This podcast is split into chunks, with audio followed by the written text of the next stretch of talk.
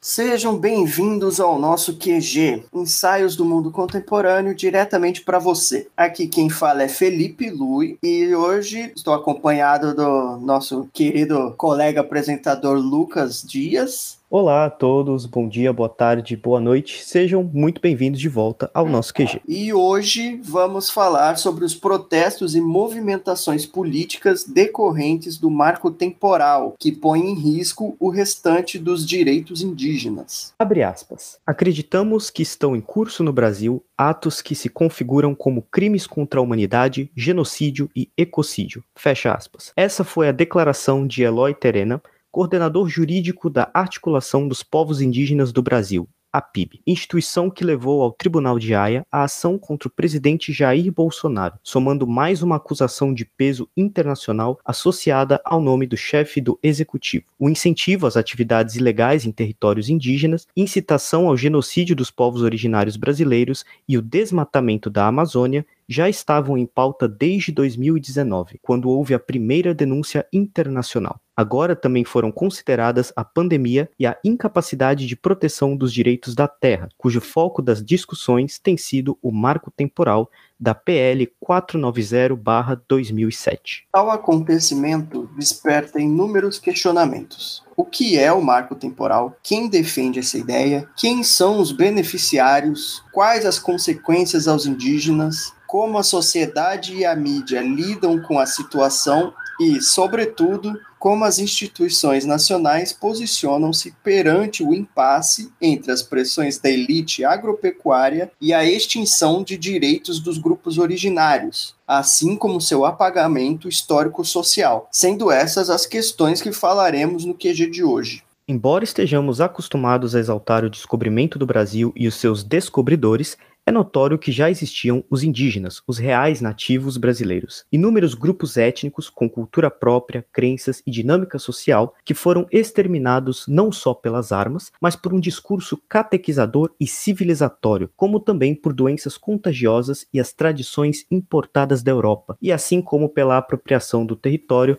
que futuramente seria um império independente, mas governado por um português e seus descendentes até o golpe da República em 1889. Assim, por séculos, foi construída uma sociedade brasileira associada aos valores de seus invasores, não aos de seus originários, resultando em um apagamento histórico, cultural e físico. A questão indígena ganhou maior visibilidade a partir das últimas décadas do século XX, período que inclui o surgimento da FUNAI, a Fundação Nacional do Índio, e o marco divisor de águas para a história da sociedade brasileira quanto aos direitos civis, a Constituição Cidadã de 1989, em vigor até os dias atuais, que reconhece os povos indígenas como protagonistas de seus direitos e assegurou, por meio do artigo 231, o direito à terra aos povos indígenas conforme a ideia de ocupação originária, ou seja, a porção tradicionalmente ocupada é destinada à sua posse permanente. É esse o direito colocado em perigo pelo marco temporal. Apoiado pelo Jair Bolsonaro, o marco temporal é o critério adicionado ao projeto de lei 490-2007, apresentado inicialmente pelo deputado federal Homero Pereira, cujo texto original criticava o processo de demarcação realizado pela FUNAI, alegando o risco da ocupação de outras terras pelos indígenas, como as privadas. Quando relatado em maio de 2021 pelo deputado Arthur Maia, do Democratas da Bahia, o PL 490 passou a propor oficialmente o marco temporal das terras, isto é, o direito de demarcação física restrito à ocupação datada até 5 de outubro de 1988, quando foi promulgada a Constituição Federal. Isso significa que, se houver comprovação de que determinado povo ocupava aquela terra até 5 de outubro de 1988, ela pode ser demarcada. Do contrário, caso o grupo tenha sido expulso da área antes de 1988, por exemplo, não poderá voltar a ocupá-la. No cenário atual, de acordo com os dados disponibilizados pela FUNAI e pelo Instituto Brasileiro de Geografia e Estatística, o IBGE, as terras indígenas com território já demarcado correspondem a 12% do território brasileiro, o que representa mais de 800 mil pessoas, conforme o censo de 2010. Esses números são grupos com identidade, crença e cultura, nativos em situação de risco, para que se possa manter os interesses de uma elite ruralista apoiada pelo presidente da República, o qual, em uma declaração no último sábado, 11 de setembro de 2021, afirmou ser, aspas, o fim da agropecuária, Fecha. Caso o marco temporal não seja aprovado. Essa elite é representante da violação à vida dos povos indígenas e à destruição da natureza com as crescentes queimadas. Em coerência à denúncia, níveis assombrosos de desmatamento no Brasil, aliado do casamento dos interesses ruralistas com o governo federal, acentuou o apagamento histórico dos povos originários. Com isso, a reação indígena diante do marco temporal trouxe à sociedade a dualidade de pensamentos que divagam entre ancestralidade e o neoliberalismo. Um centímetro de terra ou uma vida indígena para o desmatamento, para a exportação, para o agronegócio ou para esquemas ilegais custa à história nacional séculos de apagamento histórico. Assim como o apagamento da riqueza amazônica, do valor ancestral e da identidade latino-americana, a identidade dos povos originários é comercializada sem a concepção de nação. Em entrevista ao Fantástico na TV Globo, o senador ruralista Luiz Carlos, do PP, definiu terra como, abre aspas, um bem para se gerar riqueza, fecha aspas. Enquanto a líder indígena definiu como, abre aspas, o território é a alma, o território é a vida, fecha aspas. A dualidade dos posicionamentos, os interesses políticos e econômicos e a impopularidade da pauta abriram pouco espaço nas mídias tradicionais sobre os protestos.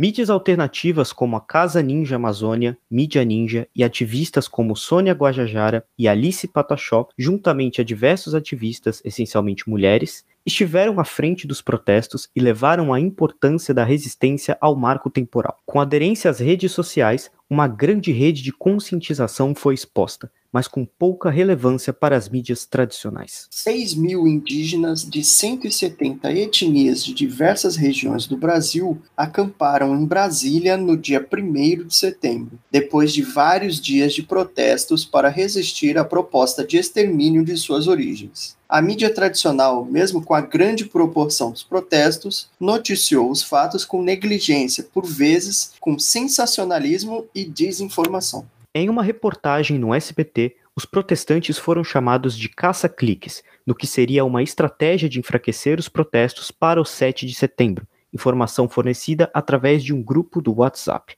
No Jornal Nacional, a primeira reportagem teve apenas 20 segundos, a segunda teve 3 minutos e a terceira 30 segundos. No sábado, com a intensidade dos protestos, o tema foi abordado como prioridade. Enquanto isso, ativistas e mídias alternativas trabalham fortemente na divulgação dos protestos, na conscientização e explicação da importância da valorização e preservação dos povos originários. A negligência midiática diante dos protestos reflete o descaso da população brasileira com seu passado e com sua história essencialmente com seus povos. A conivência midiática corresponde não apenas aos seus interesses econômicos, mas também à crise de identidade do povo brasileiro. No plenário, o Supremo Tribunal Federal deu continuidade ao julgamento que discute a definição do Estatuto Jurídico Constitucional das relações de posse das áreas de tradicional ocupação indígena, também conhecido como marco temporal. Segundo Edson Fachin, que votou contra o marco, o tema, abre aspas, envolve a própria sobrevivência de indivíduos, comunidades, etnias, línguas e modos de vida que compõem, à sua maneira, a pluralidade inerente à sociedade brasileira. Fecha aspas. O caso está sendo julgado pelo STF, pois, em 2013, o TRF4 aplicou o critério do marco temporal ao conceder ao Instituto do Meio Ambiente de Santa Catarina uma área que é parte da reserva biológica do Sassafrás, terra indígena Ibirama-Laclanô. O recurso está sendo julgado desde o dia 26 de agosto e deve perdurar por mais algumas semanas. Além disso, o processo tem a chamada repercussão geral. Isso significa que a decisão que for tomada servirá de baliza para outros casos semelhantes que forem decididos em todo o judiciário. Nas sessões anteriores, entidades se manifestaram contra e a favor ao marco temporal, e agora cabe aos ministros do Supremo Tribunal Federal julgar o processo. E este foi o episódio de hoje. Tivemos o roteiro escrito pela Ana Luísa Martins, Rodrigo Anjos e Tawane Tinoco. O QG Podcast é produzido pelo Grupo de Pesquisa de Análise de Conjuntura Internacional, vinculado à Universidade Católica de Santos. Siga nosso perfil no Instagram, arroba Quarentena Global, e acompanhe os novos episódios todas as quintas nas principais plataformas. Fiquem saudáveis, fiquem seguros e até mais.